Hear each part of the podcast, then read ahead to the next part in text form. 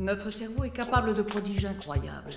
Inutile de lui inventer des super pouvoirs supplémentaires. J'ai besoin de tes lumières. Je peux avoir une écoute critique, mais je ne suis pas obligé d'avoir un avis tranché. Il n'existe pas de pour de vrai, Howard. Tout ça, ce n'est que du vent. On ne nie pas une réalité parce qu'on n'arrive pas à l'expliquer. Il faut jamais avoir confiance en ce qu'on voit. Et si les gens étaient attentifs, la magie n'existerait pas. Cinétique, le podcast cinéma et scepticisme. Bonjour à tous et bonjour à toutes et bienvenue dans Cinétique, le podcast du 7e art qui décrypte le cinéma avec des yeux sceptiques. Toute équipe est heureuse de vous accueillir dans cette dixième émission. Nous sommes aujourd'hui avec Adeline. Salut Adeline. Bonjour tout le monde. Nous sommes également avec Geoffrey. Salut Geoffrey. Salut tout le monde, en direct de Toulon au soleil aujourd'hui. Ah, toi t'as de la chance, toi t'es pas dans le nord. Mm. C'est clair. Nous on se les pèle. C'est ça. Et nous sommes également avec Trotsky, qui est encore plus au nord, lui. Oui, oui, le plat pays qui est le mien. Salut. Le Groenland, voilà. Et températures similaires. bon, je rappelle le principe de l'émission. Nous allons tous ensemble discuter d'un film qui nous semble intéressant du point de vue sceptique. Ça peut être un film qui pousse au doute, qui décrit des éléments méthodologiques ou qui avance des thèses discutables. N'étant partisans d'aucun dogmatisme et d'aucune discrimination, nous discuterons à la fois de la forme et du fond à notre convenance. Nous aborderons dans un premier temps une partie sans spoil avant de passer à une deuxième partie où nous discuterons le film dans sa totalité. Bien évidemment, les œuvres abordées ne pourront l'être dans leur totalité et nous vous encourageons à continuer la discussion sur notre Discord ou sur nos différents réseaux sociaux. Nous sommes présents sur Facebook, Instagram, Twitter et TikTok. Et vous pouvez nous soutenir en partageant, en likant et en commentant cette émission. N'hésitez pas non plus à nous faire parvenir vos critiques et vos remarques, que ce soit sur le podcast ou sur les films, nous en serons ravis. Pour ceux qui souhaiteraient participer directement à l'amélioration de l'émission et au développement de notre association, vous pouvez nous faire des dons occasionnels ou réguliers via PayPal ou LOASO. Pour plus d'informations, rendez-vous sur notre page Castopod. Mais passons directement au film du jour. Riders of Justice. Otto Hoffman, j'étais dans le même train que votre femme et votre fille. Vous voulez quoi? C'est pas un accident. Il s'agit d'un meurtre. L'homme s'appelle Pelle Olesen, qui n'est autre que le chef du groupe les Riders of Justice. Votre mission, c'est de me rapprocher d'eux. Je vais venger ma femme. Tu veux tous les éliminer? On veut participer à tout. Qu'est-ce qui se passe? Ça y est, moi aussi je suis prêt. Oh, tu crois que tu vas ramener ta femme Alors, il a beaucoup insisté pour qu'on parle de ce film, et a raison. Je lui laisse donc le présenter. C'est à toi, Geoffrey. Ah, bah, je suis content que vous disiez à raison. Alors, Il y a que, y a moi qui j'espère que les autres vous partagerez euh, l'avis du vien alors. Donc, c'est l'histoire d'une belle princesse, aux beaux chevaux, à la belle bague en diamant. Elle vivait dans un beau château, près d'une belle forêt. Elle s'en fut chasser l'ours d'un beau jour, au premier matin suivant la lune du chasseur.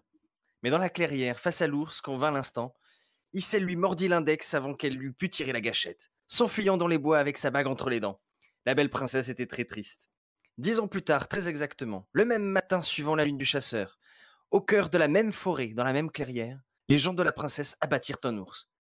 Lorsqu'on lui ouvrit le ventre dans ses entrailles, on ne trouva pas de bague. Ne voici donc pas l'histoire du film que nous vous présentons aujourd'hui. Voilà, vous l'aurez compris, aujourd'hui on va parler de coïncidence.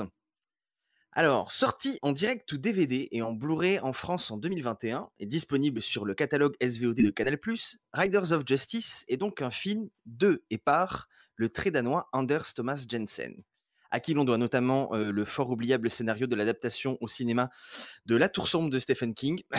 Mais bon, heureusement, il a d'autres choses à son actif. On passera donc sur ce détail. Nous suivons donc dans ce film l'épopée de quatre losers magnifiques, Otto, Nikolai Laikas, Lennart, Lars Brigman, Emmentaler, Nicolas Bro et enfin le très viril Marcus alias Matt Mikkelsen, bien sûr. En guerre contre le gang Riders of Justice, ils ont été réunis par des circonstances que je préfère ne pas vous dévoiler pour mieux vous appâter. Sachez seulement ceci, auditeurs et auditrices, cette comédie noire savamment ficelée vous fera rire, frémir, peut-être pleurer et surtout, surtout, vous questionner. Que vous soyez sceptique ou non, ce film a une force, il bouleverse vos certitudes comme nul autre. Récompensé du Méliès d'argent en compétition européenne au BIF 2021, le festival bruxellois du film fantastique, Riders of Justice a fait 150 000 entrées en un seul week-end lors de sa sortie au Danemark, ce qui en fait le meilleur démarrage de l'année là-bas devant Drunk, aussi avec Mads Mikkelsen. Pourquoi a-t-il donc sauté les salles en France? Mystère, mystère. Mon hypothèse, euh, sans doute un complot mené par un Égyptien et ingénieur en composant de train pour enterrer une sordide affaire concernant la douteuse vie nocturne des membres de la production. Voilà, on ne saura euh, probablement jamais le fin mot de l'histoire. Ou le Covid. Et pour comprendre cette blague, évidemment, ou le Covid, vous devrez aller voir le film. Donc, c'est tout de même la cinquième collaboration, je, je vous le signale, entre Anders Thomas Jensen et Mads Mikkelsen. Et pour vous parler, moi, de ce que j'ai pensé du film en lui-même, il s'agit d'un petit bijou. Voilà, euh, je, je mâche pas mes mots. J'ai adoré ce film à tous les niveaux. Alors, il a effectivement euh, ses faiblesses, hein, en étant objectif, euh, mais, j'ai trouvé que c'était une comédie noire vraiment réussie et que je vous encourage tous et toutes vivement à voir. Et du point de vue scepticisme, vous serez tout aussi bluffé que les autres. Je pense que vous ne verrez pas venir le plot twist. Voilà, je prends les paris. Est-ce que j'ai réussi? Est-ce que vous avez vu venir le plot twist? Dites-moi. Oui. Moi pas, Oui. moi pas du tout. Ah, c'est pas vrai. bon, ok. Bon, Peut-être que je vais pas miser trop cher alors du coup. Alors du coup, vous avez pensé quoi vous du film? Et ben moi j'ai vraiment adoré, j'ai vraiment beaucoup aimé. Merci Geoffrey pour la pour la découverte. Je m'attendais pas du tout à ça, je me suis pas trop renseigné sur le film, tu me l'avais un petit peu décrit euh, en me disant c'est aussi à la fois un film de vengeance, mais enfin tu vois, tu nous l'as décrit comme il y, a, il y a Mhm. un certain moment maintenant, et puis c'est vrai qu'il y avait la plupart des détails euh, qui étaient partis, donc j'étais resté sur un film un peu de vengeance, mais avec un côté sceptique comme tu l'avais dit. Et euh, finalement, j'ai un peu complètement découvert le film. hein. Le seul truc que je savais, c'est qu'il y avait Matt Mikkelsen, euh, qui avait une arme et tout. C'était en gros l'affiche quoi du film, quoi. Et j'ai vraiment, vraiment beaucoup aimé parce que je m'attendais pas du tout, en fait, à la, à le- au mélange des genres qu'il y a dans ce film. Un mélange des genres qui est savamment dosé, mais au millimètre près. Et c'est excellent. C'est vraiment excellent sur comment c'est mené. C'est un film, en fait, moi, quand je dis, il est violent, il est dur et il est drôle. Il est violent parce que ça passe par une histoire de vengeance extrêmement, euh, extrêmement violente, hein, pour le coup. Euh, Préparez-vous à voir quelques cadavres, parce que c'est quand même assez... euh, voilà, ça, ça va quand même un peu dans le trash. Enfin, dans le trash, ça va encore. Ça aurait pu être pire, mais enfin, c'est plutôt une violence. c'est pas de la violence physique, c'est surtout aussi une violence morale en fait. le film, il est, il est dur parce que c'est surtout dur psychologiquement en fait, parce qu'on on suit des personnages qui sont tous psychologiquement plus ou moins brisés à des degrés voilà vraiment différents, mais qui vont tenter de se reconstruire ensemble. Et là, on a un côté vraiment chaleureux du film.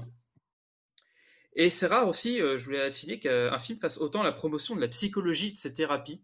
Alors généralement, on est plutôt euh, habitué au cinéma à ce que la psychologie soit diabolisée comme étant une espèce de pseudo-science euh, ou que ce soit que des gens qui, qui voilà, qui sont en gros de l'argent sur euh, les malheurs des, gens.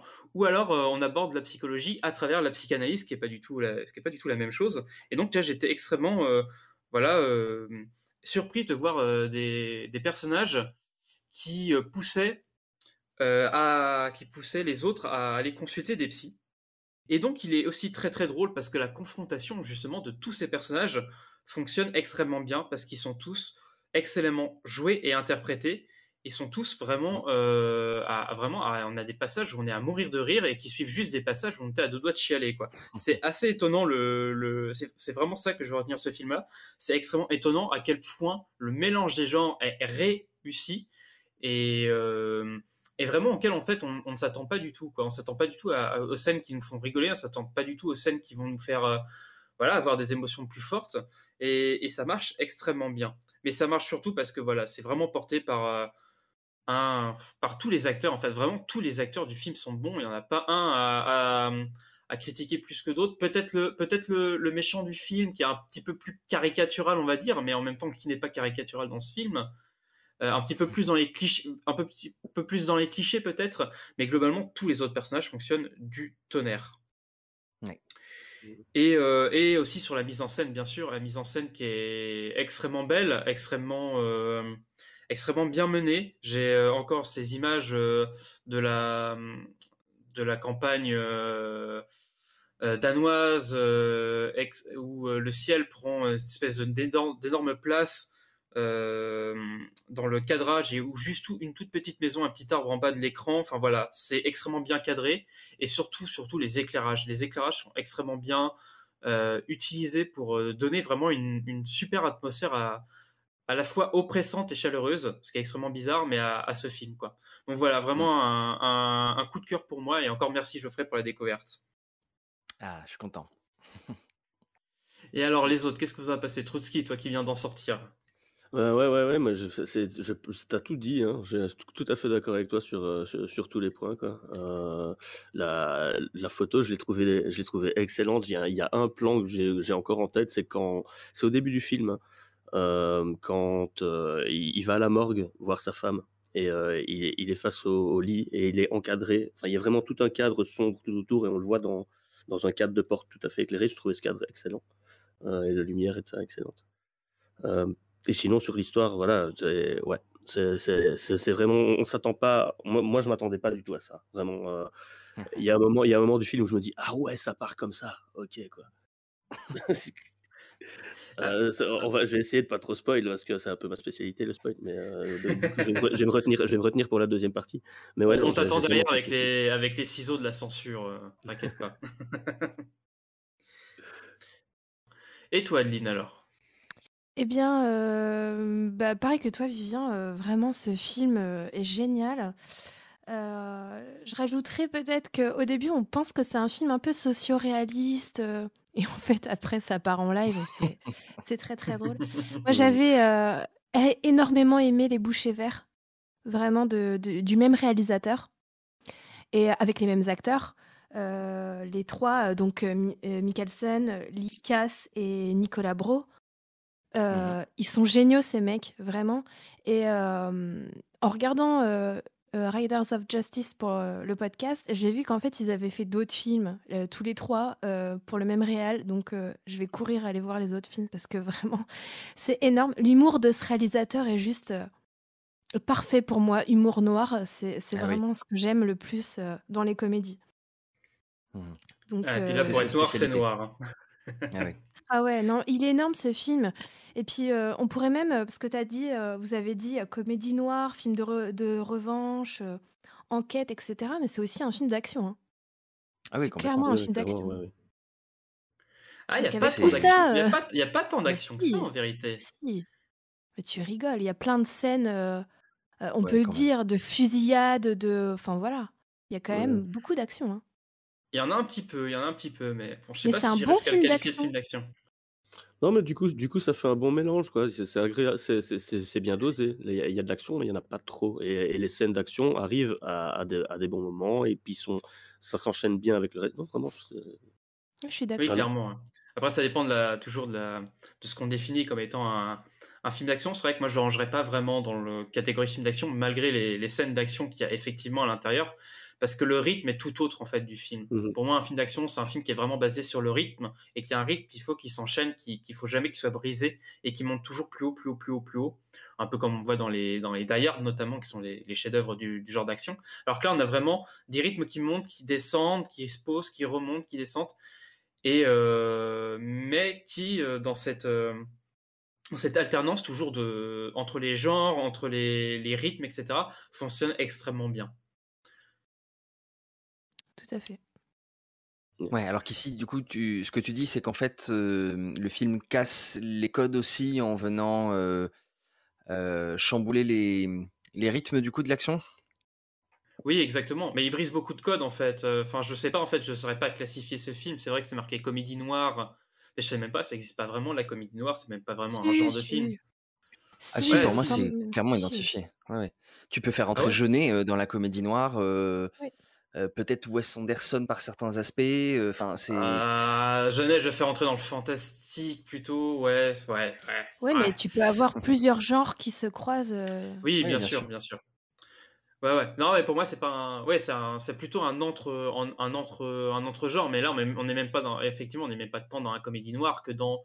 Il y a une- du drame une aussi. multi- une- euh. une- Ouais, voilà. On est tellement dans une multiplicité de genres, à mon sens, qu'il n'y a Mm. même pas un genre pour définir ce film, quoi. Bah, c'est un film il de genre. un- Voilà. C'est pour ça qu'il est au bif. C'est ça. c'est un film des genres, en fait. Pas- Exactement. En tout cas, il y a une, une signature euh, qui est très claire de la part du réalisateur et euh, tu peux Mm. pas te tromper. hein. Même si tu sais pas euh, euh, que c'est lui, si tu as déjà vu un film de lui, tu vas forcément reconnaître son travail. Et Moi, c'est je c'est- à que c'était d'ailleurs le Ouais, c'était la première fois que je voyais un film de Thomas Anders, euh, Anders Thomas, pardon, Jensen. Et puis, ça m'a quand même fait cet effet qu'effectivement, on sentait une signature dans le cadre. Alors, je ne sais pas s'il a l'habitude de travailler tout le temps avec le même euh, chef-op, mais à mon avis, il est probablement un petit peu technicien aussi parce que euh, il y a une construction de, de l'image qui, qui me paraît très soignée. Et euh, il y a une patte de réalisateur euh, très claire dans l'esthétique visuelle en plus de celle de la construction de l'histoire, quoi. Mm, mm. Mhm. Et vous n'avez pas vu son film Les Bouchers Verts? On me l'a recommandé, ouais, on me l'a recommandé beaucoup de Ah fois là et là. je ne l'ai jamais regardé. Non. Allez voir ce film, aucun. vraiment. Ah, D'accord, j'ai vu aucun autre de ces films, moi personnellement. Euh, je connaissais même pas ce réalisateur avant, avant, avant de voir ce film-là, en fait. Mais pour le coup, effectivement, euh, comme toi, je vais essayer à un moment ou un autre d'aller d'aller voir ces autres films parce que c'est extrêmement intéressant.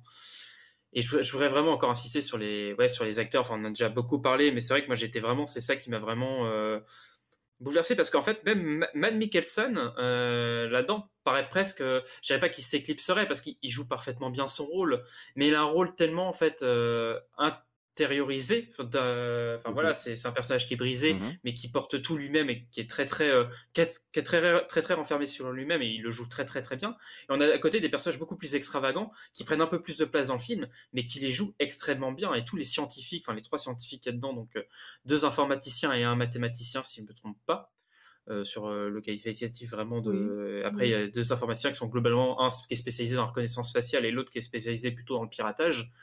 Ils sont Tout excellents. Enfin, cette espèce de trio. Et puis après, il y avait. euh, Enfin, cette espèce de trio mais, de, de scientifiques, mais un peu, un peu fait penser au duo de scientifiques dans, dans Pacific Rim, quoi. Ces espèces de scientifiques complètement, ta, complètement tarés qui font que de se foutre sur la tronche, quoi. Et, euh, et c'est un peu le même, le même style de, le même style de comportement complètement outrancier. euh, et franchement, c'est. Mais en même temps, ça, ça jure pas dans l'atmosphère du film qui, comme tu l'as dit, Adeline, peut être euh, extrêmement réaliste à certains moments et à d'autres moments complètement. euh, voilà, ça part complètement dans la folie, quoi. C'est, c'est... Mais c'est vraiment. Il faut le voir pour le croire, ce genre de film. Ça, c'est parce que ça marche vraiment très, très, très bien.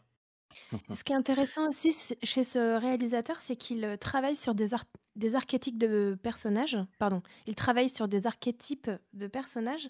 Tu retrouves ça aussi dans Les Bouchers Verts avec les trois mêmes euh, comédiens. Et euh, même si les traits des personnages sont un peu grossis, ça fonctionne toujours du tonnerre. Et ces trois acteurs, ils sont euh, géniaux, c'est des caméléons. euh, vraiment, euh, au début, je les ai pas reconnus. hein. Les deux, je me souvenais plus que c'était eux que j'avais déjà vu dans Les Bouchers Verts parce que c'est des bons comédiens et ils savent jouer des choses complètement différentes et donc ça fonctionne quoi. Hmm. Et bien sûr, bon, pour appuyer peut-être un petit peu plus sur le côté sceptique du film, parce que c'est quand même aussi pour ça qu'on qu'on en parle, donc on va essayer de euh, vite fait un peu vendre le, entre guillemets, vendre le, le film sur ce côté-là, avant de passer à la partie spoil, parce que ça va être, euh, ça va être là qu'on va un peu plus aborder cette partie-là. Mais il y a vraiment, euh, pendant je sais même pas comment le dire en fait, c'est compliqué de, de vendre ça sans, sans spoiler à un moment donné ou à un autre, je sais pas trop. Et une question de statistique et de probabilité qui va jouer un rôle assez important dans le film. Oui. Et puis de, de, de, de la charge de la preuve aussi, enfin pas de la charge de la preuve, mais de l'importance de la preuve aussi. Oui, Ah là là, voilà, de, de faire la Oui. distinction entre euh, les conjectures et les faisceaux d'indices, effectivement, et donc euh, l'induction et la déduction, en fait, quoi, qui sont, qui sont deux méthodes très différentes, en fait. Et puis, quand on parle d'enquête en, en particulier, euh, il faut qu'on qu'on se souvienne que hum, le but, c'est de partir d'une théorie et de tout faire, en fait, pour essayer de démonter cette théorie, euh, plutôt que de tout faire pour essayer de la prouver. Euh, en tout cas en science et, et puis en enquête, c'est souvent les mêmes mécanismes. Donc, si on trouve un seul élément qui, a priori, nous fait aller dans une direction différente et qu'on reste malgré tout cette direction-là, il faut se poser des questions. Et puis, euh, c'est aussi un, film qui nous fait nous questionner et c'est ce que j'ai trouvé salutaire. Et je trouve que ce film est, fait preuve d'autocritique. Du coup, il nous invite tous à l'autocritique et c'est ce qui en fait vraiment pour moi un vrai film sceptique. C'est que qu'on soit scientifique et qu'on soit rodé au mécanisme euh, effectivement de- des méthodes, on n'est jamais à l'abri d'une erreur d'interprétation euh, et que euh, ça peut tout vous foutre par terre. Voilà. Mhm. Mhm. Et c'est vrai que déjà, mettre, mettre ce film dans, dans les films sceptiques, je pense que c'est un peu ça aussi qui, moi, m'a mis la puce à l'oreille euh, par rapport à ce film. Mais j'en dis pas plus. Pour ceux qui veulent voir le film, je vous conseille d'arrêter l'émission là et de courir aller le voir. Et je pense qu'on est tous les quatre d'accord là-dessus. Et pour tous les autres, on se retrouve dans la partie spoil.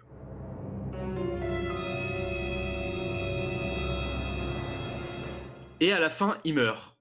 Donc voilà, là vous êtes euh, maintenant dans la partie spoil, et donc euh, si vous êtes ici, on estime soit que vous avez vu le film, soit que bah, vous n'avez pas, euh, pas peur de vous faire spoiler le film.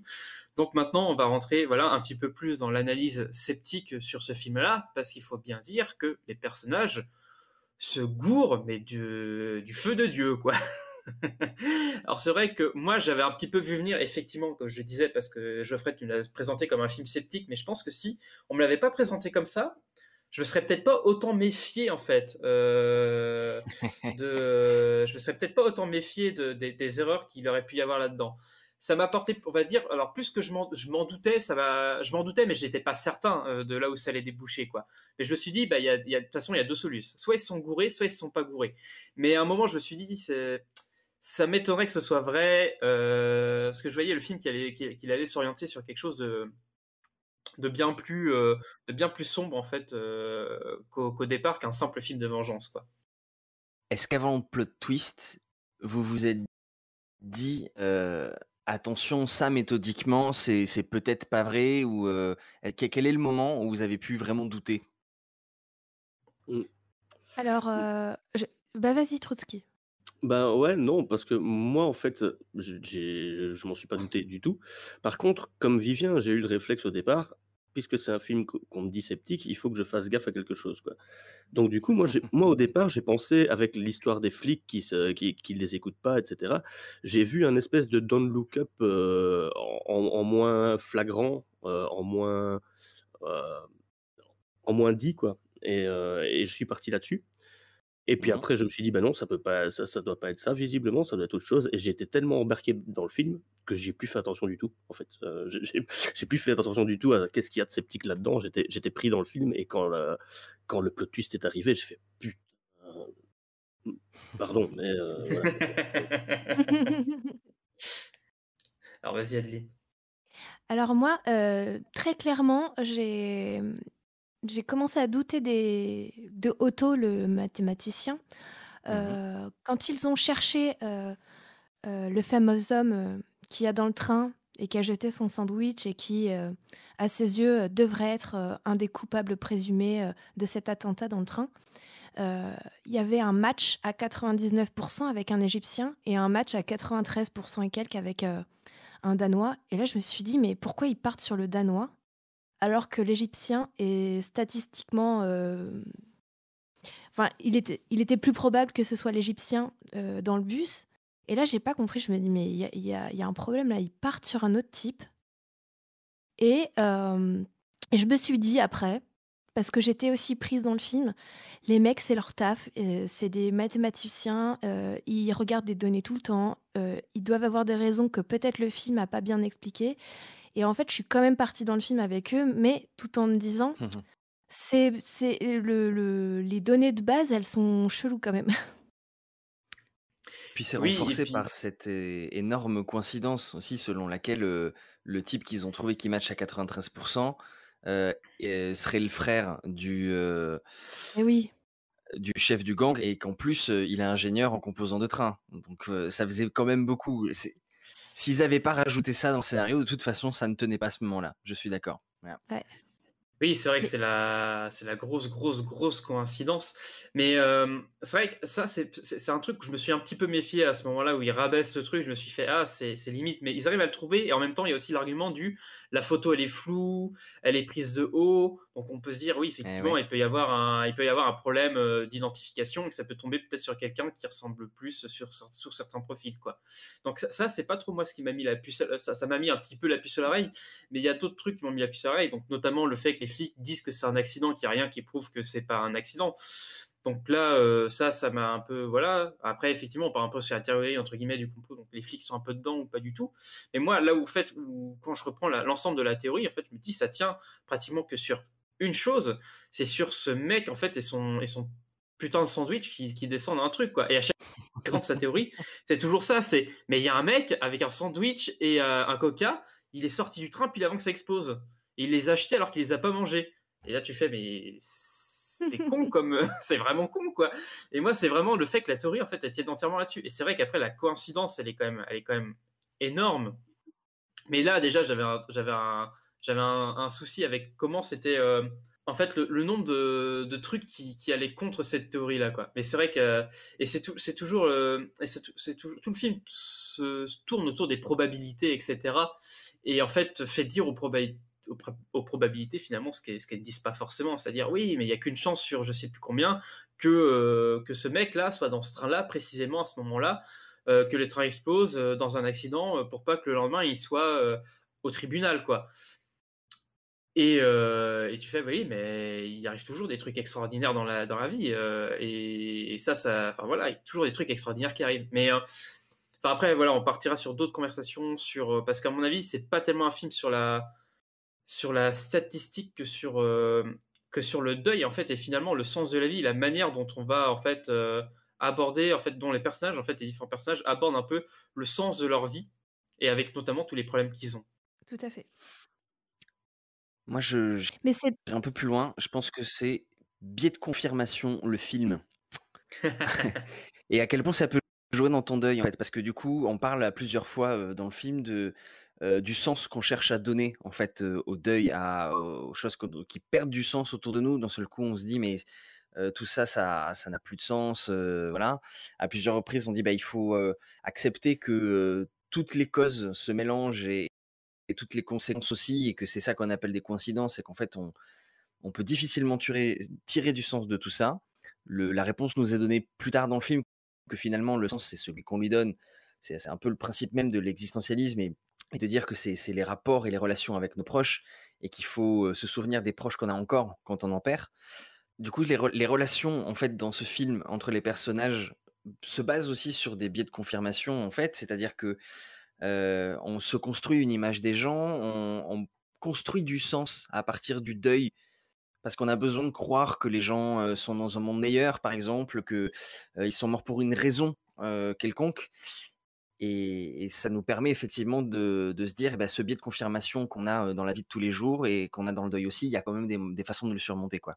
Oui, parce qu'à la, à la base du film, on a quand même des personnages qui sont en quête de sens. On a un personnage qui vient de se faire donc le mathématicien euh, Otto, c'est ça, hein, qui vient se faire virer de, de son travail, et en fait qui, dans le train, échange sa place avec la, femme de Marcus, qui lui donc est un militaire qui est en Afghanistan au moment du drame, dans ce, dans ce train en fait. Donc il échange sa, place avec cette femme et cette femme donc sur coup va, va la femme de Marcus va mourir alors que c'est lui qui aurait dû mourir quoi. Et donc lui il va essayer surtout de peut-être essayer de trouver un sens à ça. À pourquoi est-ce que lui il est pas mort alors qu'il aurait dû mourir et pourquoi cette femme là est morte à sa place Il est en quête de ça. Marcus est en quête aussi de trouver un moyen euh, d'être capable de surmonter la mort de sa femme. Déjà qu'il a une vie qui est euh, absolument déjà euh, que lui il a, il a, du mal à supporter parce que c'est quelqu'un quand même qui boit énormément euh, depuis très très longtemps. Et déjà que sa femme et sa fille ont, du mal à voilà on voit qu'il y, a des problèmes relationnels même à, distance parce qu'elles en parlent entre elles comme quoi s'il revient de toute façon de l'Afghanistan il va faire que boire pendant pendant un mois. Que euh, lui d'ailleurs il préfère rester en Afghanistan plutôt que rentrer chez lui, donc il y a un véritable problème. Donc il est obligé d'affronter aussi la, la, mort de sa femme, il est obligé de trouver un, il est aussi obligé lui de trouver euh, un sens à sa quête, et sa quête à lui c'est de trouver une vengeance, il lui faut un responsable absolument, ce que lui apporte le mathématicien quoi aussi. Ils, sont tous en quête d'un sens à cet accident-là, alors qu'il n'y a aucun sens, c'est juste un accident, et c'est arrivé parce que c'est arrivé quoi. Et, euh, la fille est exactement de la même manière, qui était elle aussi présente au moment de l'accident. Essaie elle aussi de chercher un sens euh, à sa disparition, à sa mère. Donc elle essaie de chercher un sens au niveau de la religion, elle essaie de chercher vraiment des sens un petit peu, un petit peu partout. Et voilà, ils sont tous des personnages en, quête de sens en fait. Et c'est ça qui est assez hallucinant, c'est qu'il y a plusieurs euh, il y a plusieurs choses qui sont proposées. Donc, comme j'ai dit, il y a la religion, les mathématiques, enfin, disons, on va dire plutôt les probabilités, etc. ou alors euh, plutôt la violence et la vengeance directe, et viennent s'accoler à, à cette espèce de, de, trois personnages qui ont besoin de retrouver du sens à leur vie, deux autres personnages, voire trois autres personnages, qui eux aussi sont en complète déperdition. Donc on a le personnage de Eamon Taylor, un truc comme ça, où, qui a un nom de, ouais. qui a un nom de fromage, quoi. D'ailleurs, c'est clairement dit dans le film qu'il a un oui. nom de fromage, quoi. qui lui euh, est un donc informaticien, donc un peu le, le cliché vraiment du, du, geek entre guillemets, euh, extrêmement fort, euh, qui bouge pas beaucoup de chez lui, complètement euh, complètement renfermé sur lui-même et qui a du mal à s'affirmer face aux autres. Et on sent qu'il y a eu énormément de traumatisme dans sa jeunesse et qui essaie lui de, de surmonter ce traumatisme-là. Oui, et il également, ose, il ose pardon, il, il, ose même pas regarder les gens en face quand il leur dit bonjour. Euh, il est très oui, il est extrêmement, ouais. il est extrêmement timide, etc. Et on a le personnage de Lennart, qui lui, donc l'informaticien plutôt en piratage, qui lui a moins de problèmes, on va dire entre guillemets euh, relationnels parce qu'ils sont assez, euh, ils travaillent ensemble avec euh, avec Otto, mais par contre lui a un énorme traumatisme euh, quand il était quand il était jeune apparemment. Donc d'après ce que j'ai compris, il, il a subi des viols à répétition de la part d'un de ses oncles et donc a consulté plus de 1000 fois certains, enfin plus, plus de 1000 psychanalystes ou un truc comme ça, je crois, où il y a eu plus de 1000 séances de non, psychanalyse. 25 psychanalystes de... en, 45, en 40 ans. Ouais. Mais il n'y a pas eu, il y a pas un truc où il y a plus de 1000 séances en tout de, plus de 1000 heures. psychologues, de 1000 heures. Ah, c'est 1000 heures, 1000 heures. Ouais, bah, donc 1000 séances de psychologues. À part s'il va avoir des, des, psy, des psychanalystes lacaniens, mais euh, qui, qui font payer, euh, qui font payer dès qu'il y a un truc euh, particulier qui est dit. Mais ouais, ouais, donc voilà, donc on a vraiment que des personnages brisés et qui essayent de trouver un sens à, à, leur vie. Et je trouve que c'est assez intéressant l'espèce en fait de, de, film, comment il va, comment ils vont essayer de trouver du sens dans cette espèce d'auberge espagnole qui va se construire peu à peu, c'est-à-dire d'une maison complètement morte où le père n'a plus aucun, aucune euh, conversation avec sa fille, où, la, la, relation est complètement brisée. Il y a ces gens qui vont se rajouter, qui vont donner de la vie à cette maison et qui vont vraiment redonner euh, cet aspect absolument humain à l'existence. Et donc c'est pour ça que ça, moi ça dépasse vraiment la, question euh, du scepticisme, enfin en tout cas la question de la méthodologie sceptique, pour en fait embrasser une question encore plus grande en fait que ça. Et je trouve ça super intéressant la manière dont c'est mené. Oui. Alors que moi je trouve que ça dépasse pas euh, justement la question de la méthode pour le spectateur. Parce que euh, dès le départ, on aurait, pu euh, comprendre qu'il y avait un problème dans la, méthode parce que les deux personnes qui essayent de remonter la chaîne des causalités, on peut dire ça comme ça, c'est Otto et Mathilde qui sont les victimes de, de l'accident de train. Et donc forcément, ils sont dans un état de fragilité et donc euh, ils peuvent pas être objectifs et ils peuvent pas euh, avoir tous les éléments devant eux pour vraiment savoir euh, d'où, d'où, pourquoi, euh, pourquoi cette, euh, cette mère est morte, etc. Parce qu'ils cherchent quand même, la fille, elle cherche à savoir où est le point de départ. Mmh. elle remonte jusqu'au vol de son vélo. D'après elle, c'est, c'est ça qui a causé la mort de sa mère. Elle remonte jusqu'à là. Et Otto, c'est pareil, il essaye de. Donc le spectateur qui est un peu, qui est un peu aguerri aurait pu se dire, mais c'est les victimes, elles sont pas dans un euh, dans une objectivité euh, pour, pour comprendre ce qui leur est arrivé. Quoi. Donc forcément, ils vont se planter. Pour moi, ce film, il parle, il parle un peu de l'effet papillon. En fait, parce oui. que si tu prends l'intro et l'outro, donc avec euh, cette fille estonienne qui euh, veut un vélo bleu et pas un vélo rouge, euh, le film part du principe que ce serait le point de départ de toute la chaîne d'événements. Mais en fait, euh, euh, cette conclusion, elle est absurde. Si cette fille n'avait pas voulu un vélo bleu, la mère d'une autre gamine au Danemark ne serait pas morte. Donc du coup, ça devient absurde parce que tu peux pas raisonner comme ça. Et c'est démenti dans le film même lui-même. De toute façon, oui. à un moment donné, c'est Otto qui vient le dire justement à, à Mathilde. Il lui dit Mais attends, parce que là, tu tiens pas compte du fait que moi, ce jour-là, j'aurais pas dû être dans le train et donc j'aurais pas dû laisser la place à ta mère parce que je vais me faire virer, donc j'ai pris le train plus tôt.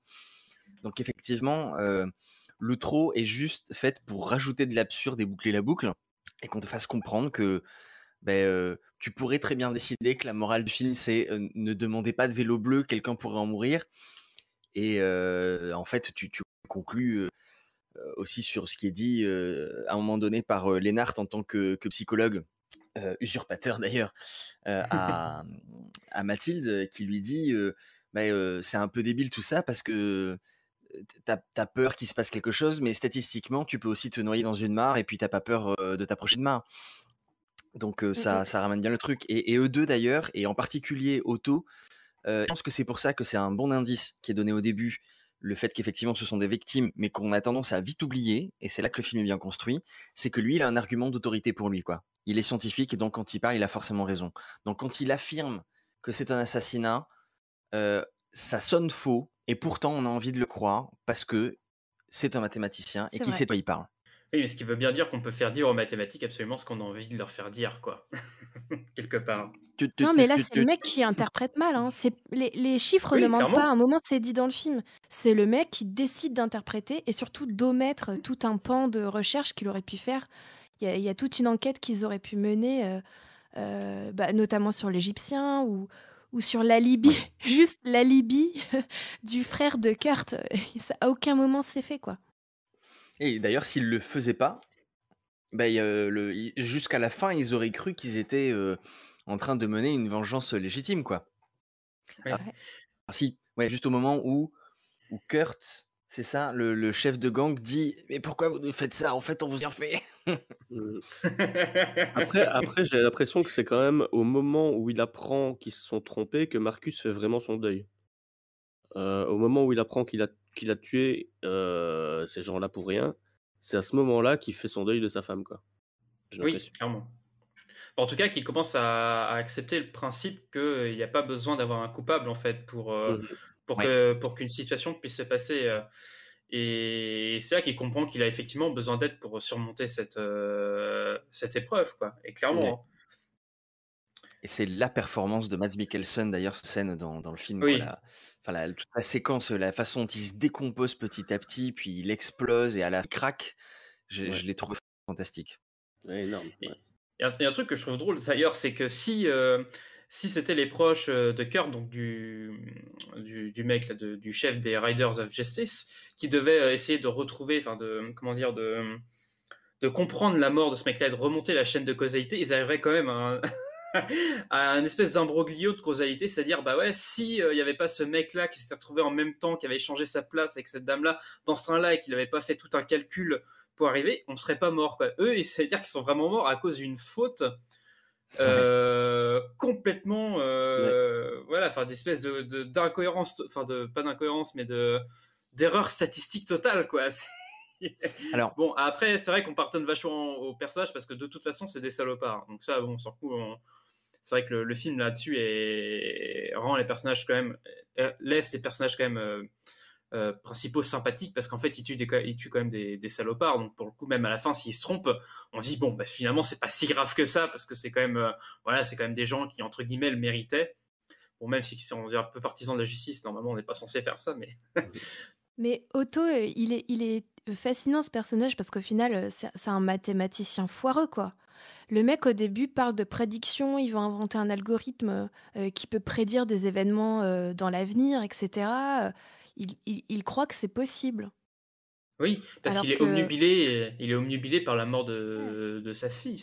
alors, attends que je me souvienne, c'est sa fille, elle est morte comment déjà? sa fille, qui meurt dans, un, accident, de voiture, parce qu'il a trop bu. Et je pense que ça aussi, il y, a une grosse notion de, de, culpabilité dans ce film, que ce soit pour la fille, que ce soit pour euh, lui, Otto. Euh, il, culpabilise beaucoup. Et quelque part, il a besoin de reprendre un peu, euh, comment dire, l'ascendant un peu sur les événements. Et c'est-à-dire qu'en essayant de prédire, il essaye de reprendre un petit peu la main sur, des, sur, des, sur les événements, d'essayer de contrôler ce qui l'entoure. Alors que ça, c'est absolument illusoire. Et il pense aussi que euh, l'attentat a pu avoir lieu parce que les bad guys, les Riders of Justice, ont pu prévoir que euh, un des leaders s'assierait à cet endroit-là et que donc, euh, enfin, il prévoit des trucs, c'est insensé quoi. Oui, ouais, il présuppose quand même que euh, les Riders of Justice s'y connaissent autant qu'eux en stats. Oui, et, et, on, enfin bon, c'est un peu. Mais il a raison, ils s'y connaissent autant que lui, c'est-à-dire rien quoi. Mmh. T'es chier. Parce que je suis, je suis sûr qu'il est capable de les calculer, sauf qu'il se, court complètement dans ses interprétations. En fait. Mais il a raison sur plein de points, mais. Oui, c'est ça.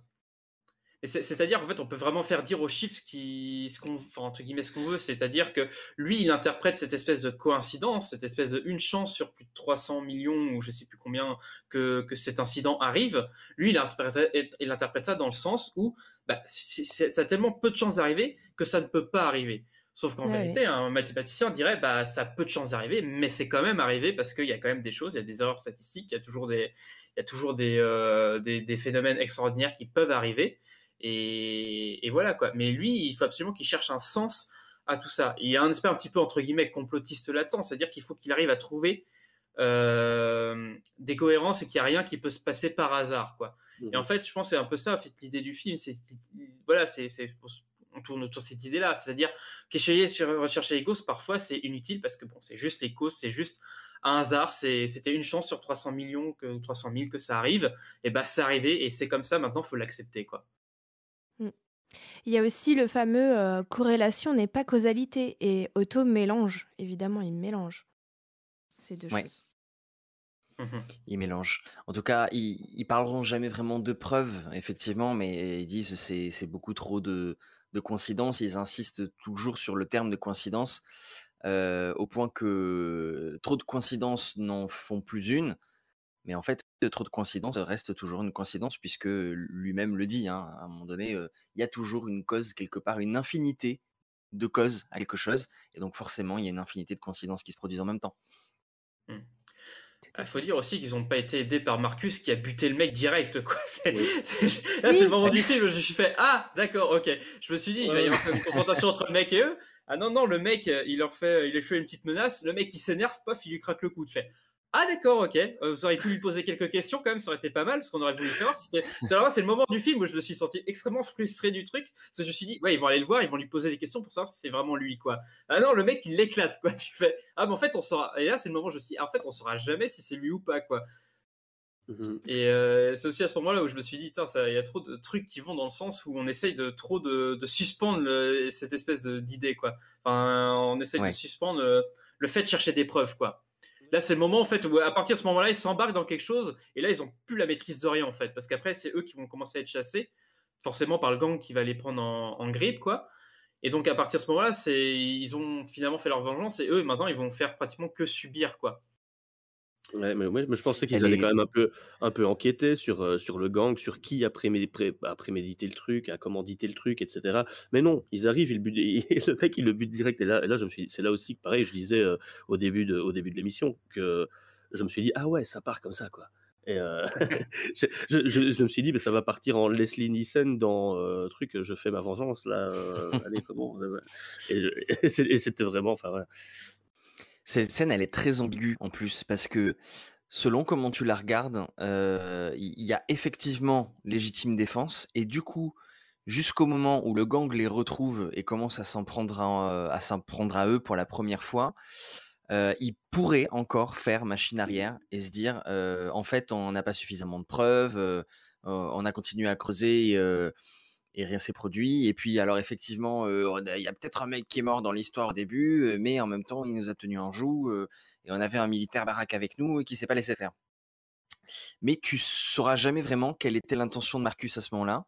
Est-ce qu'il y retourne dès le début avec l'intention de, le tuer ou est-ce qu'il retourne juste avec l'intention de lui casser la gueule et quand l'autre lui braque le truc sur le visage, en fait, il perd le contrôle, puisqu'on te montrera à plusieurs reprises qu'il perd le contrôle facilement ou est-ce que c'est vraiment prémédité? Je pense qu'on ne le saura jamais vraiment. Mmh non, parce que c'est vrai que ce personnage, il est assez. on ne sait pas à quoi s'attendre avec lui, quoi.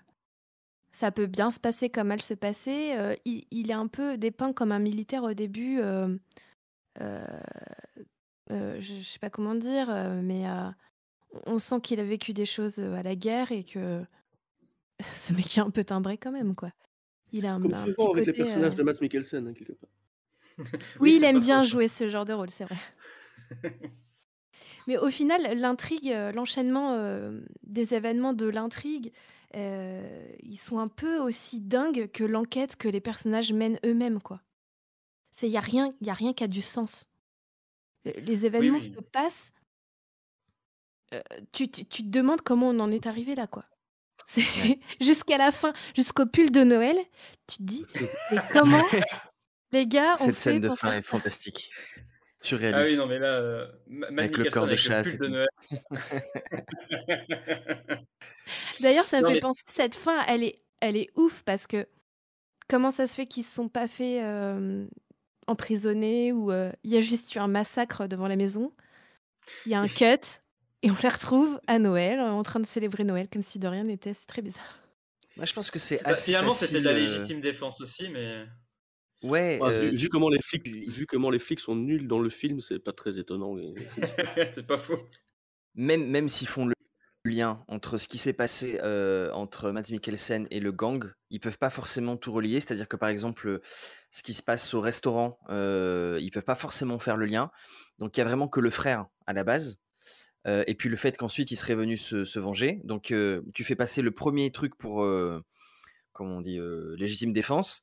Et le second, eh ben, même si c'est plus vraiment de légitime défense parce que ça va beaucoup plus loin et que c'est un massacre euh, en règle et en bonne et due forme et qui sont plusieurs tireurs, euh, lui c'est quand même un militaire décoré au milieu qui s'est fait attaquer par un gang. Donc ça me paraît assez facile euh, de pouvoir faire enterrer l'affaire pour ses états de service. Je, je pense que c'est comme ça qu'on peut dire qu'il s'en tirerait, mais c'est pas Mm. très important dans le scénario, quoi. Voilà. Puis il y a une autre drôle. interprétation pour moi. Ouais, la première fois que je l'ai Ah. vu, je me suis dit, en fait, si ça se trouve, Mads Mikkelsen, il est mort là, et, euh, et on voit euh, sa vie fantasmée euh, après sa mort, en fait, quoi. J'y ai pensé. J'y ai grave pensé. On saura pas. Voilà, il y a rien qui le contredit vraiment complètement dans la euh, dans l'intrigue. Euh, puis tous les éléments qui se qui, qui se passent là et dans la mise en scène, euh, il est censé les avoir. Donc il y a rien qui l'ignore à ce moment-là euh, particulièrement, quoi. Il me semble. hein. Attends, j'ai pas, j'ai pas compris ta théorie. C'est quoi? Que Matt Mikkelsen est mort? Mais ils sont Oui, tous bah, à la fin, cette théorie, ouais. Ah oui, d'accord, ok. Oui, à la fin, d'accord, ok. Ah oui, oui, oui, là je Ouais, à la fin, il meurt. Pour de vrai, peut-être. On sait pas trop. Ouais, ouais, il tombe quand même dans les pommes euh, juste au moment où moi j'y ai cru la première fois que je l'ai vu. Je me suis dit ouais, euh, en fait il, il, est- il va vraiment mourir quoi. Je vois pas comment il peut, il peut y échapper. Il a tout donné avec l'adrénaline. Il a probablement aggravé ses blessures. Il a deux balles dans le corps euh, et une hémorragie interne. Euh, tu, tu, si, si les, mes secours mettent trop de temps à arriver et que tu as un organe vital qui est touché, c'est fini. Et, euh, et du coup, euh, je pensais vraiment qu'il était mort. Et du coup, la scène d'après, je me suis dit, ah d'accord, quand on te fait croire que le personnage est vraiment mort, soit on est trompé, soit on veut te faire passer autre chose comme, comme message, euh, histoire de débrider un peu l'ambiance aussi, quoi. Ouais, mais je pense pas que si c'était dans son rêve, euh, on aurait insisté sur Eamon Tyler et puis son, son corps de Son chasse. corps. Bah si, parce que- c'est la métaphore de l'uniforme, du coup, qui revient, tu vois? Ouais. Ouais, ouais, faut peut-être pousser un peu loin. Je sais pas, je suis pas très, pa- très partisan de cette théorie, euh, Moi, j'ai personnellement. vu, mais euh, ça passe- mais je, peux, je peux comprendre. moi, j'ai vu un espèce de... Parce que j'ai j'ai pensé à un, un peu à la même chose que Geoffrey. Et j'ai pensé à un espèce de transfert. euh, parce que le film, il s'appelle euh, Riders of Justice. Ouais. J'essaye de bien le dire. Euh, qui est un gang euh, un peu de motards euh, au début. Un gang de malfrats. Et en fait, euh, les justiciers dans le film, ça devient euh, l'équipé des, euh, de Marcus, euh, les mathématiciens, etc. C'est eux qui deviennent les justiciers ensuite. C'est eux qu'on peut appeler Ouais. les Riders of Justice. Mhm. Et finalement, ils vont, ils vont tuer des gens. Et je me dis, euh, c'est peut-être un autre départ de chaîne de, de causalité, en fait. C'est un départ d'autre chose. C'est-à-dire que s'ils n'avaient pas fait ça, peut-être que machin serait pas mort, et peut-être qu'il n'y aurait pas une gamine dont son père serait mort. Enfin, tu vois, tu peux imaginer plein de choses, c'est-à-dire un espèce de cycle comme ça, parce qu'ils deviennent quand même les bad guys, quoi. Oui, bah, c'est ce que je disais tout à l'heure, c'est-à-dire que la disparition des Riders of Justice, en fait, elle tient à une, euh, à une infinie, enfin, à un, un concours de circonstances complètement euh, statistiquement improbable, quoi. Mais du coup, euh, voilà, si c'est eux qui deviennent les, le gang, euh, Oui. quelqu'un leur en voudra, tu vois, peut-être. Et donc, Oui, euh, puis euh, la chaîne de la vengeance, quoi, pour le coup. C'est le Kill film Bill, quoi. termine pas vraiment. Ouais. Ouais, après, le film termine pas vraiment, termine plus positivement que ça, à, à- Oui. à- à mon sens. Mais effectivement, ça pourrait être interprété, euh, je pense, dans, dans ce sens-là. Est-ce qu'on peut aussi euh, s'arrêter deux minutes sur la scène de l'Égyptien, euh, du coup, qui rentre chez lui au moment où on découvre le pot heureuse et pourquoi il a jeté ce fameux sandwich et ce jus? Et qui dit qu'il a euh, préféré aller s'acheter un McDo et d'à quel point ça me semble absolument réaliste, connaissant un petit peu effectivement la nourriture des Pays-Bas et du Danemark. Voilà. Ce Oh. jugement de Ce ouais, jugement valeur. Elle n'était pas sous-titrée chez moi cette scène-là, du coup j'ai pas compris ce qu'il disait. Ah ben voilà, Ah, donc il explique qu'il est allé visiter le Danemark euh, et que du coup c'était un superbe pays, euh, très vert, très plat, avec des, des belles architectures, mais que par contre la nourriture était infecte. Euh, D'ailleurs, il a acheté un sandwich euh, qu'il n'a pas pu manger, qu'il a essayé de laver avec un jus qu'il n'a pas pu boire et qu'il a du tout jeté et qu'il est allé se payer un McDo. Voilà. Ah d'accord, ok. Excellent. Donc en fait, tout ça, ça tient en fait de la qualité de la bouffe euh, Elle- Donc en fait, le message du vraiment là. film, Voilà. en, fait, causalité. en fait, le mess- le message du film, c'est dire qu'il faut faire de la meilleure bouffe au Danemark. Pour moi, tout se tient là. C'est le, c'est le, le message central du film. Ouais, Et encore, il n'a pas demandé des croquettes dans un distributeur. hein. Mm. ah, on sent l'habitué. Ouais, alors du coup, pour piquer un petit peu ce truc-là, euh, parce qu'il y, a- il y a quand même vraiment hein, des, des petites aberrations, parce qu'après, on peut très bien manger, effectivement, aussi hein, dans, dans les naves et du nord de l'Europe. Euh, parce qu'il y a des McDo. il y a. parce qu'il y a des McDo. Euh, mais euh, on peut croiser dans la rue des distributeurs de nourriture réchauffée. Bon, on en trouve aussi des fois euh, quelques, quelques-uns en France avec des pizzas, ça, ça se voit un petit peu. Mais là, on peut te, te servir des trucs qui ressemblent un peu à des poutines, à des espèces de, de gratins de pommes de terre bourrés de fromage, des trucs avec des saucisses et des croquettes au jambon. Et, euh, et c'est quand même un peu surprenant, d'autant que ça n'a pas une très belle mine quand tu le vois comme ça. Et c'est pas très bon non plus. Voilà. Enfin, en tout cas, moi, je j'en garde pas un très bon souvenir, mais euh, c'est pas des trucs avec lesquels j'ai grandi. Alors, c'est probablement euh, complètement culturel, quoi. Est-ce que tu dirais que ça a transformé ta vie en enfer ou pas? Non, quand même pas. Pas à ce point-là. Non, et puis il y a, a peut-être un point sur lequel on n'a pas trop insisté, c'est sur le sur l'humour du film qu'il y a là-dedans. quoi. C'est vrai que il y a plein de situations, on ne sait pas trop comment euh, comment se positionner euh, là-dessus. Notamment la scène justement où le mec il meurt, quoi. C'est à la fois, enfin où le donc sur le coup le celui qui pense être le responsable de, de l'accident de du, du train donc euh, se fait tuer par Marcus. C'est le moment où ouais. les sur- Ouais, voilà, donc déjà, il y a tous les scientifiques qui sont en train de le regarder, genre tuer froidement un mec, et qui sont complètement euh, un peu sous le choc du meurtre, mais en même temps, euh, ils s'inquiètent pas plus que ça. Et c'est le moment où ils sont en train de, de, de, de taper un débat pendant 2-3 minutes, à savoir s'il faut, s'il faut laver les empreintes ou pas. et, donc, le moment, donc il y a, y a Lennart qui rentre dedans pour aller chercher des produits d'entretien pour essayer d'effacer les empreintes qu'ils ont laissées absolument partout, d'ailleurs, ils ont mis leurs doigts absolument partout et qui tombe sur un mec, à, donc sur, le- sur euh, donc un, un jeune Ukrainien euh, dont j'ai j'ai marqué le nom, donc euh, pas d'HK, mais bon voilà, euh, dont le, le nom sera pas forcément beaucoup dit dans le film. Donc un, un jeune Ukrainien, mais alors avec une boule dans la bouche, complètement nu, en train de servir de table basse, quoi. Et le mec qui lui passe devant, il le regarde et puis il, il s'en va comme si de rien n'était, mais il y a- il que des situations comme ça. dans- Et il le laisse, il, il le laisse dans sa position. Il le euh, laisse. sachant- Donc, Mais en en euh, plus, on sait que lui. Non, on le sait pas encore à ce moment-là. C'est après qu'on le sait que lui, Ouais. il, a, il a connu globalement des, des situations presque similaires, quoi. Et il lui sauve la vie d'ailleurs. Mm, mm. Mais il y a d'autres moments dans le film où euh, c'est les moments très violents qui deviennent drôles. Oui, euh, la, pêche qu'il met au, gamin, au gamin, euh, au mec de sa fille, quand il arrive, bam, il, il lui met, il lui en colle une direct, une grosse tartine que tu mets, enfin, mais, mais pour- pourquoi? Ouais, c'est extrêmement gênant ce moment, mais en même temps, euh, tu Ouais. peux pas t'en empêcher de, de, de rigoler peut-être un peu nerveusement. Il y a Mm. aussi ce moment où il, où il met un, un coup de poing dans le nez d'Otto euh, en voiture et il le jette de la Oui. voiture. Ah oui. Il revient Ouais. plus tard le chercher, mais c'est- Oh, puis la réplique à ce moment-là, mais il a des problèmes ce mec. Bah oui, oh, oh, en- oh, un, autre, un autre problème que d'être le nez en sang à- en- au bord de la route, bah ouais, mais euh, là pour le moment, c'est ce problème-là qui est le plus important quand même. On va manquer de bras maintenant pour le tir croisé, non? C'est quoi son problème? À Otto? Il en a plein. Le plus urgent, c'est qu'il est vautré par terre inconscient sur une piste cyclable. Ah, puis Et je il pense y a que le moment, moi. Ouais, vas-y. Alors peut-être qu'on pense au même, du coup, euh, est-ce que, tu penses au moment où il, où il court après l'autre alors qu'il lui avait dit de, fermer sa bouche dans le champ? Exactement, je pense à ce moment-là. Voilà. C'est très gênant aussi. Bah, il en fait, ce moment-là, il, il- est, enfin, je trouve que c'est un des moments qui m'a le plus marqué dans le film, quoi. C'est vraiment le moment où il lui dit de fermer sa gueule. Il fait que lui dire de fermer sa gueule, l'autre il veut pas la fermer. Donc à un moment il s'arrête, donc l'autre il sent bien le coup qui va arriver, donc il, commence à s'enfuir dans le champ.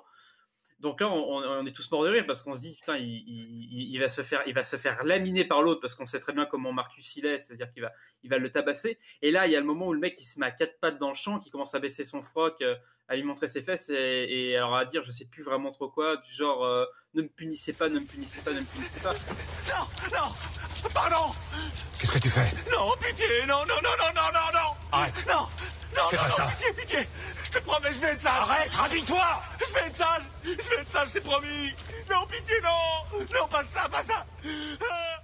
Et c'est le moment en fait où l'humour devient complètement dramatique et on commence à comprendre ce que lui a subi quoi. Et le moment où Marcus en fait là est complètement arrêté et puis là il comprend qu'il y a vraiment un énorme problème et que même lui il peut pas le frapper quoi. Et là je- je trouve que c'est justement là on est sur un, un- un changement de rythme qui marche mais du tonnerre dans le film quoi. Parce qu'on part vraiment, on passe vraiment mais du rire enfin, entre guillemets du rire aux larmes quoi à ce moment-là. Rire au quoi. choc, quoi, ouais, c'est Et t'es ça. quand même en, en train de rigoler un peu à ce moment-là en disant qu'est-ce qui attends qu'est-ce qu'il qu'est-ce qu'il fait? Je dois je sais pas trop si je dois rire ou pleurer quoi en fait Ouais. Oui c'est exactement ça, c'est exactement ça. Mais Et parce que les plein de moments comme ça dans le personnages, film.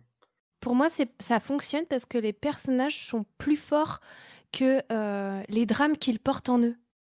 C'est-à-dire qu'on voit bien que c'est tous des écorchés. euh, bah, les adultes, hein, les hommes, ils ont tous vécu des choses horribles dans leur vie, mais euh, leur force de caractère et, et leur, leur trait de caractère fait que euh, on rit pas d'eux, on rit avec eux. Et je pense que Ouais. c'est ça qui fait la force de l'humour de ce film. Oui, oui. Et euh, je trouve que ce qui marche bien vraiment dans ce film, c'est la cohésion euh, du groupe là qui marche vraiment vraiment bien, notamment avec le, le jeune Ukrainien aussi qui vont accueillir après, et donc qui va notamment raconter l'histoire que Geoffrey a racontée au début de l'émission, cette espèce d'histoire complètement absurde avec l'ours et la bague là. Il existe une ancienne légende ukrainienne sur les coïncidences. C'est l'histoire de Lyubova Vassilkovna de la ville de Vitebsk. Un jour, cette superbe princesse décide de partir à la chasse à l'ours. La voilà donc en forêt un matin après la première lune du printemps.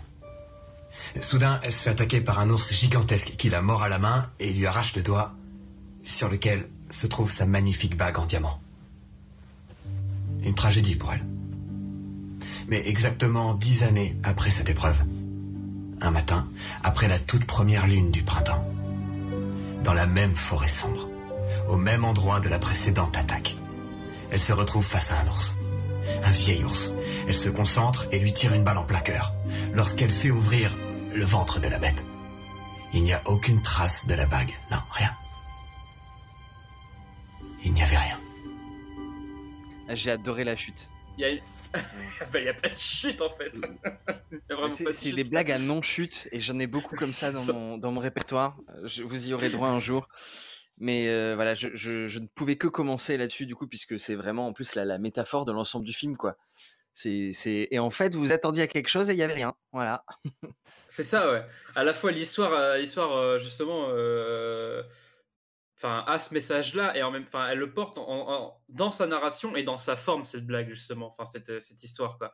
Et en même temps, c'est tellement bien inscrit dans le film avec cette espèce de, de, euh, je crois qu'il y a un travelling avant à ce moment-là sur la tête du jeune qui est en train de raconter quelque chose. Donc là, tu et tu sais, t'as une espèce de moment suspendu où tu sens il va se passer Ouais. quelque chose, il y a une histoire qui est racontée et là tout le monde est suspendu aux lèvres de ce personnage-là. Et on attend la fin, et là ça s'arrête, et là, bah, en fait, t'es en train de te dire, mais il n'y a pas de fin, en fait, à cette histoire. Et là, sur coup, en fait, t'étais étais en train d'être dans un moment un peu dramatique, un peu, voilà, un peu en train de, de te laisser porter par le film, et tout d'un coup, ça s'arrête, et là, tu te, tu te marres parce que tu dis, mais c'est complètement con. et en fait, c'est encore, c'est encore, c'est encore un de, ces, changements de rythme dont le film a vraiment euh, parfaitement maîtrisé les codes, quoi. C'est encore une fois, c'est encore ça. C'est les meilleurs moments du film, hein, c'est les moments où on passe vraiment, vraiment d'une émotion à une autre sans aucune, euh, sans aucune transition, quoi. C'est ça qui est génial. Il est très beau ce moment-là euh, de ce jeune garçon qui raconte euh, cette légende parce que euh, souvent quand quand il y a un personnage d'esclave sexuel comme ça dans les comédies, parce que ça, ça arrive dans les comédies qu'il y ait des personnages comme ça, ils sont un peu grés, euh, ils sont un peu dans le coin, etc. Et lui, c'est lui- c'est le plus sage en fait de tous. Ce jeune garçon, il est là, il passe l'aspirateur, il est trop mignon. Euh, et il dit ça, paf, comme ça, au bon moment, comme ça. Et c'est lui qui, qui est le plus raisonné et qui résonne finalement un peu les autres.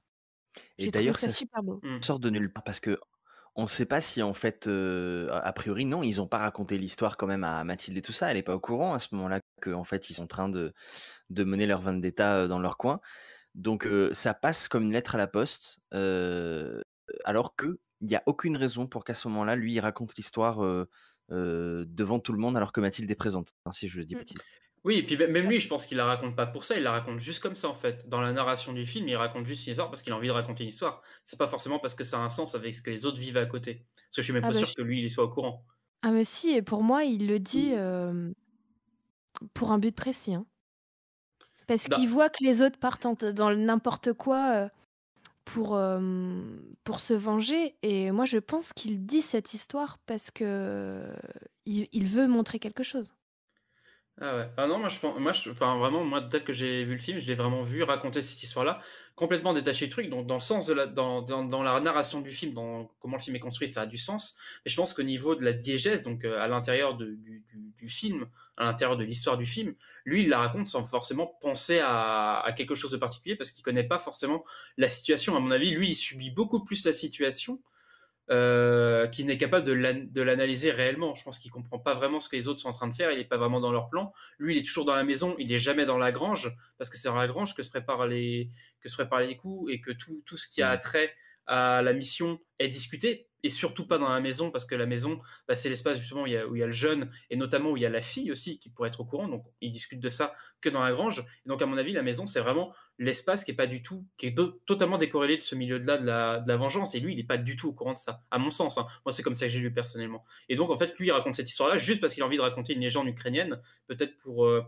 pour parler un peu de ses origines, etc. Mais en vrai, pour lui, ça ça ça n'a aucune résonance avec, les autres, avec ce que les autres y font. Mais par contre, dans le film, ça en a une énorme, ça, on est d'accord. Alors que pour moi, il voit, il voit tout ce qui se passe. Il a assisté au meurtre, au meurtre de son maître, on va dire ça comme ça. Euh, il sait ce qu'ils font. Lénart, il lui parle, etc. Euh, euh, Ouais, ouais, pour moi, il est au courant. Je serais plutôt de d'Adeline aussi. Hmm. Allez savoir. En tout cas, je pense qu'on a, on a bien fait le, le tour de la complexité du film, non? Oui, je pense qu'il y aura encore pas mal de, de choses à dire, mais après, euh, on va pas pouvoir en dire plus. Enfin, bon, oui, non, c'est vrai qu'on a déjà pas, pas mal fait le tour en vérité. Mais il y a, y une belle évolution hein, dans, dans- dans- dans le personnage de Mads Mikkelsen aussi, qui est, qui est au départ euh, vraiment asocial, il n'a plus aucune connexion avec personne, euh, et, et- et qui va, qui- il a même plus d'empathie pour sa fille, qui vient de perdre sa mère aussi, parce que lui, il a perdu sa femme, mais sa, sa- sa fille a perdu sa mère. Et euh, quand, quand elle lui dit qu'elle n'arrive pas à dormir, euh, il lui dit bah, compte les moutons, enfin, mais euh, on, est- on est où quoi? Et donc, et, euh, et donc, du coup, on comprend, enfin, il y a, il y a une, une évolution, il va commencer à s'ouvrir aussi aux autres, aux hommes petit à petit autour de lui, euh, à comprendre, même à la fin, voilà, donc non, c'est c'est chouette. quoi. Oui, et puis là, je trouve que le, le film est, est bien construit parce que j'ai l'impression que c'est un, un film où, où la, où la vie reprend en fait. C'est-à-dire que c'est la, la maison telle qu'elle est représentée quand lui il est dedans, j'ai l'impression que c'est une lumière, enfin, de, de ce que j'ai souvenir, c'est assez vide, c'est assez froid, il est, il est dans cette espèce de maison tout seul, attablé à la table avec sa bière, euh, même avec ses dix bières devant lui, etc.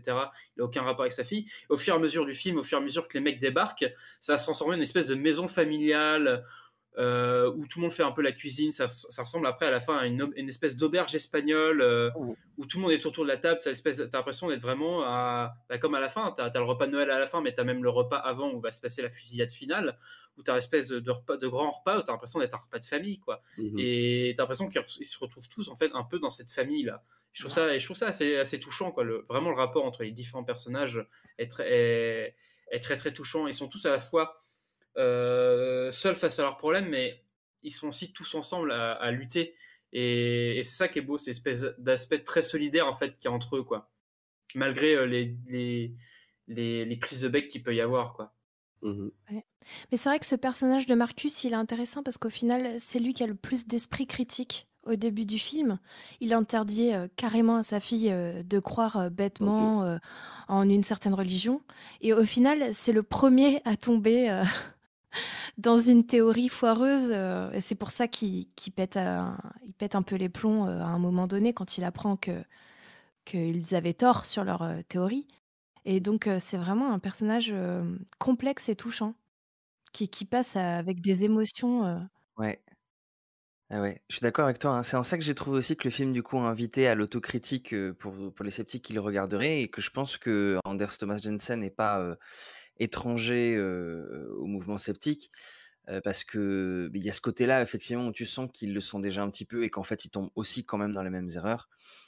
Et, et que d'ailleurs, il y en a, c'est Lénard qui dira, je crois, mais pourquoi est-ce que t'empêches euh, ta fille de croire en Dieu si elle en a envie et que ça lui permet de tirer du sens de la mort de sa mère, en fait? En l'occurrence, c'est peut-être ça qui est le plus bénéfique pour elle, en fait, quoi.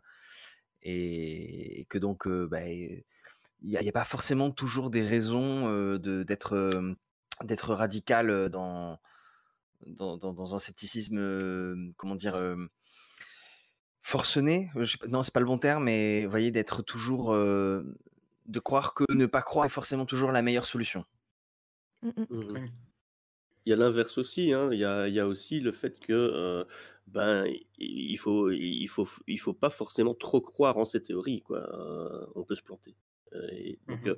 euh, ça invite ça invite à, à se dire parfois peut-être que c'est bon de laisser croire et- ou de croire, mais f- trop de certitude c'est pas bien non plus. Absolument. Absolument. C'est ça. Place au doute, ouais. Ouais. Mm. Et au doute méthodique.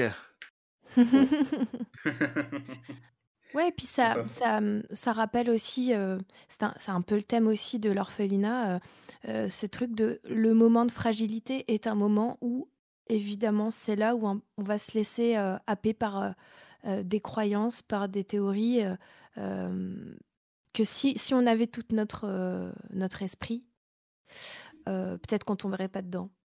Mhm. Mais les moments de fragilité, on est humain, font que bah, parfois on c'est plus apaisant de croire, de croire en certains trucs pour Mhm. digérer. Et je trouve que c'est ça, les, les- meilleurs films sceptiques, c'est ceux qui arrivent à, rajouter, entre guillemets, toujours un peu d'humanité dans cette euh, méthodologie, finalement.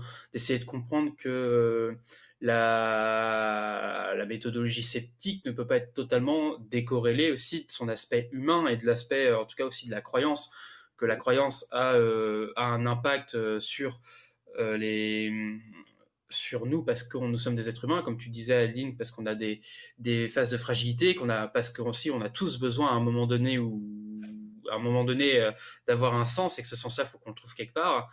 Et puis là c'était un peu ce que disait aussi le personnage euh, du, euh, du copain de, donc de, la, de la fille de, de Marcus, c'est-à-dire que pour lui, selon sa théorie ou la théorie de sa mère qui qui est psychologue, c'est-à-dire qu'on va chercher du sens dans son travail et que donc sur coup forcément parce qu'il est militaire lui va chercher plutôt du sens dans la violence ou à, à, à, à s'exprimer par la violence finalement ce qui est ce qui est plutôt vrai pour le coup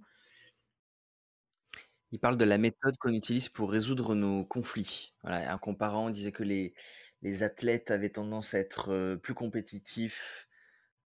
Euh, je sais plus quel autre exemple. Et après, il dit euh, Ouais, mais ça marche pas avec les boulangers, euh, c'est ce genre de modèle. oui c'est ça Mais il, est marrant aussi ce personnage. Je crois c'est Sirius qui s'appelle parce qu'il il voit euh, que le Marcus euh, part avec des soi-disant psychologues euh, et sa fille, euh, enfin sa copine, se pose des questions. Mathilde, euh, qu'est-ce qu'ils font Euh, C'est pas très académique euh, leur méthode de, de psychologie. Et lui, il répond oui, non, mais ça doit être euh, une, une certaine méthode. euh, et puis peu importe la méthode, l'important c'est le résultat. L'important c'est qu'ils aillent mieux, donc c'est pas très grave.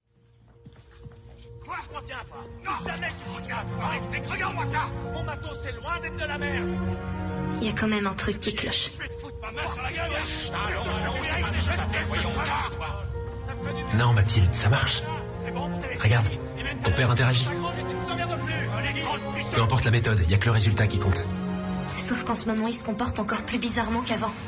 Et qu'est-ce qu'ils foutent avec du matos informatique dans la grange? Ouais, c'est ça. Il dit, bah, tu- vois bien que voilà, c'est pas très grave. Il, il- il est en train de sociabiliser. Ça fait des- des- des- trop longtemps qu'il parle plus à personne. Là, il est en train de se faire des potes. euh, Laisse-lui quoi. Voilà.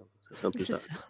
et puis surtout c'est surtout en fait finalement à la fille que ça fait le plus de bien quoi parce que même s'il y a une pseudo euh, une pseudo euh, psy- euh, séance de psychologie euh, avec Lénard finalement ça marche plutôt bien sur elle quoi Parce qu'après, euh, elle elle parce que même malgré les trucs ultra violents qu'il lui dit dans, pendant la séance, quoi, déjà euh, sur son histoire à lui, plus en, plus ensuite euh, qu'elle est grosse, etc., qu'elle est limite, qu'elle est moche, etc.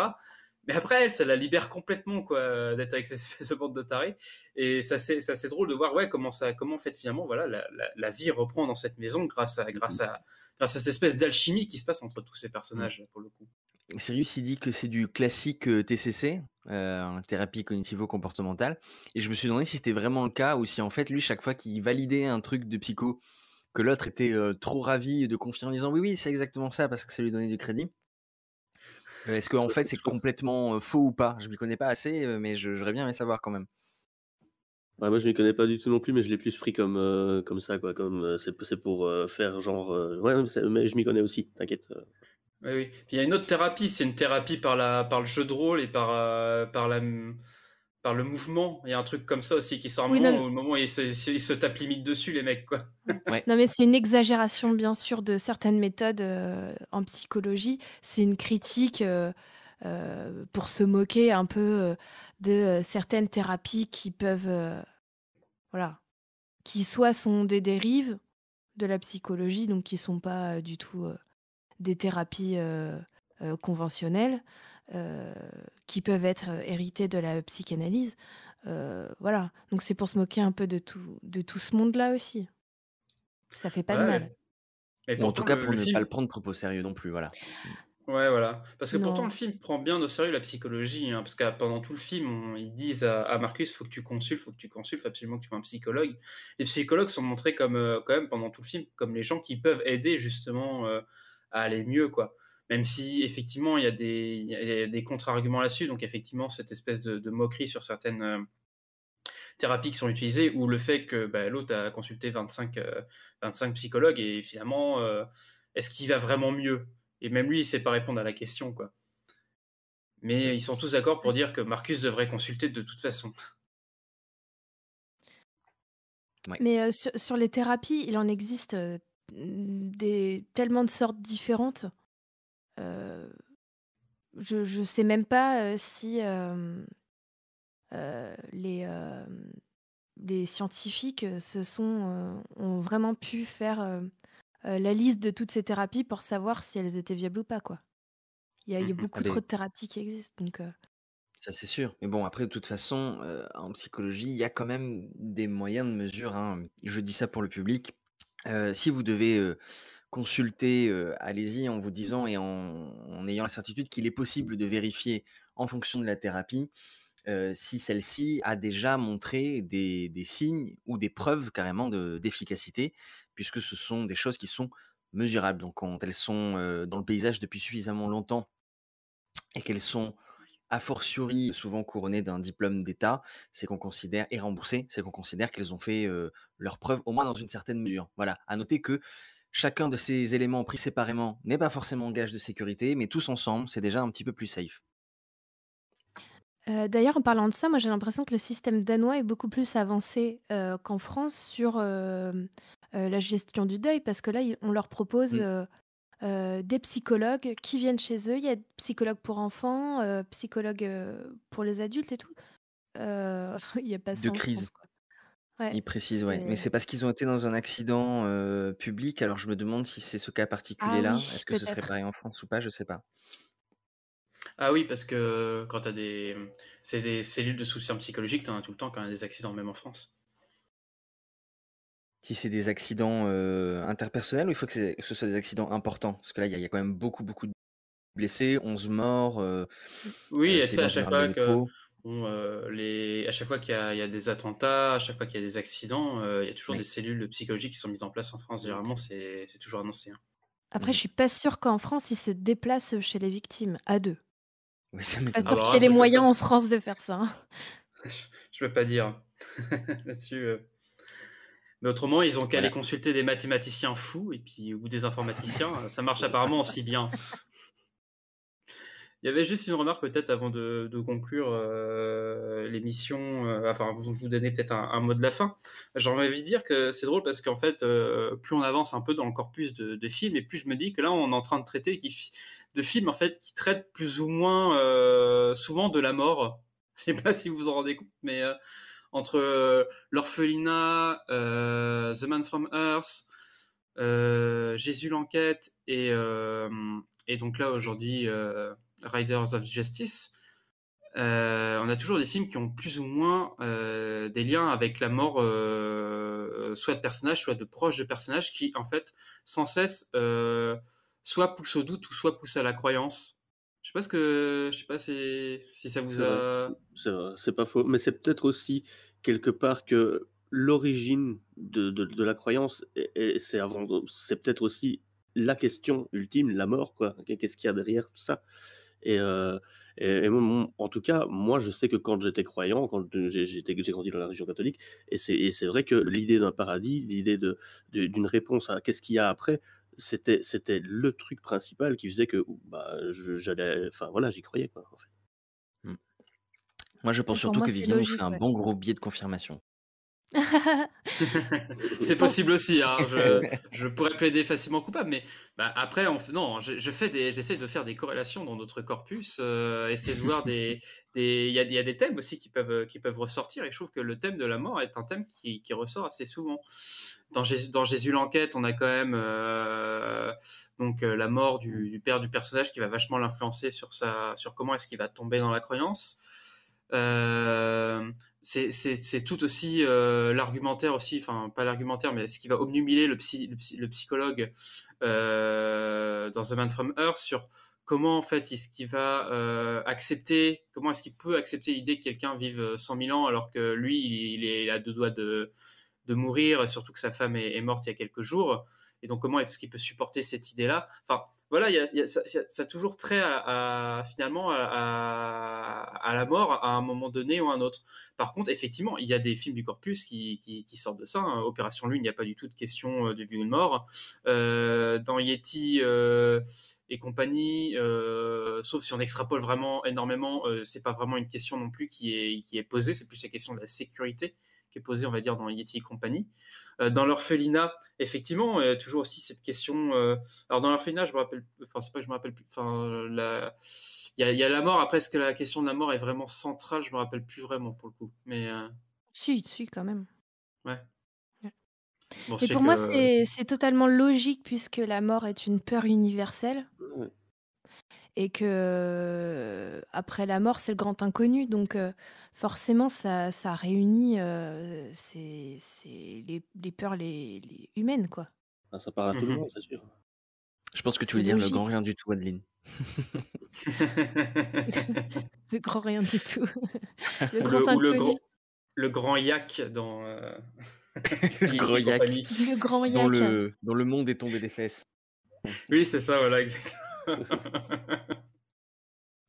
Bon, voilà, c'était une réflexion que, que je me faisais par rapport à. Par si tu vas par là, tous les, tous les films parlent d'amour. euh, enfin, Il y a beaucoup de films qui parlent d'amour, effectivement. Non, mais c'est non. Après, c'est vrai qu'effectivement, ça peut être aussi un, un contre-argument, c'est-à-dire que beaucoup de films parlent plus ou moins de, de la mort. Mais je pense aussi que, que effectivement, c'est quelque chose que c'est toujours la, question à laquelle, de toute façon, la science ne pourra jamais répondre. C'est un peu la, c'est un peu la, limite. Et effectivement, comme tu dis, c'est une peur universelle et c'est quelque chose qui, qui, cessera jamais euh, de questionner. Et que, se poser la question de la mort, c'est aussi se poser obligatoirement la question du, sens de la vie, comme là cela pose les, personnages le, sens de leur vie, et que certains vont trouver ça euh, dans, entre guillemets, euh, essayer de trouver euh, un sens à travers euh, les mathématiques, se trouver une espèce de, moyen de continuer de se trouver, voilà, en essayant de prévoir euh, l'avenir à partir du passé, en créant des algorithmes, etc.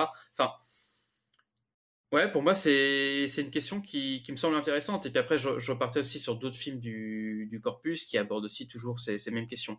Alors pour moi, c'est plutôt des questions de toute façon qui ont plutôt trait finalement à, généralement à la croyance religieuse. Mais bon, c'est ouais, c'est là, j'aime bien sortir, peut-être certains thèmes comme ça euh, pour se refaire peut-être des sous-thèmes euh, dans notre dans notre corpus en général. Mais bon, voilà, c'était un juste une réflexion qui me venait comme ça et je voulais en discuter avec vous. C'était ton moment de prêche. voilà. Donc maintenant, j'ai créé une, euh, une une mort au tech, alors avec des films qui parlent que de la mort. non, mais voilà, c'est- c'était parce que ça, ça m'interpellait, mais effectivement, c'est de toute façon un sujet, un sujet central en général, la question de la mort. Voilà, bah, c'était pour, euh, pour rendre cette fin d'émission un peu plus gaie. Est-ce que vous, vous avez un, un mot de la fin sur Rider of Justice ou sur euh, une question métaphysique euh, de la présence de l'amour, de la mort, euh, du sexe dans les films? Euh, moi, j'ai un, un petit truc à dire, c'est que euh, ce film danois est passé un petit peu inaperçu. Il n'est pas sorti au cinéma et c'est bien dommage. Et j'ai envie de dire, bah, comme d'habitude, quoi. C'est si t'es pas un film américain, j'ai l'impression que euh, tout passe à la trappe. euh, Il y a des réalisateurs de, de talent qui sont vraiment pas. qui sont pas, comment dire, qui n'ont pas la visibilité qu'ils devraient avoir et c'est vraiment dommage parce qu'un film euh, comme celui-ci euh, euh, devrait, devrait être sur tous les écrans. voilà, ça, m'énerve. Et en fait, le, film, en fait, en vérité, le film n'a vraiment pas eu de peau parce qu'il aurait dû sortir pendant le, alors on va dire entre guillemets le deuxième, enfin c'est pas vraiment le deuxième confinement, mais c'est la période où les cinémas ont été fermés pendant pratiquement tout début 2021, euh, fin 2020, euh, jusqu'à peu près euh, juin. Je crois qu'ils ont été réouverts qu'en mai, juin à peu près dans ces eaux-là les cinémas.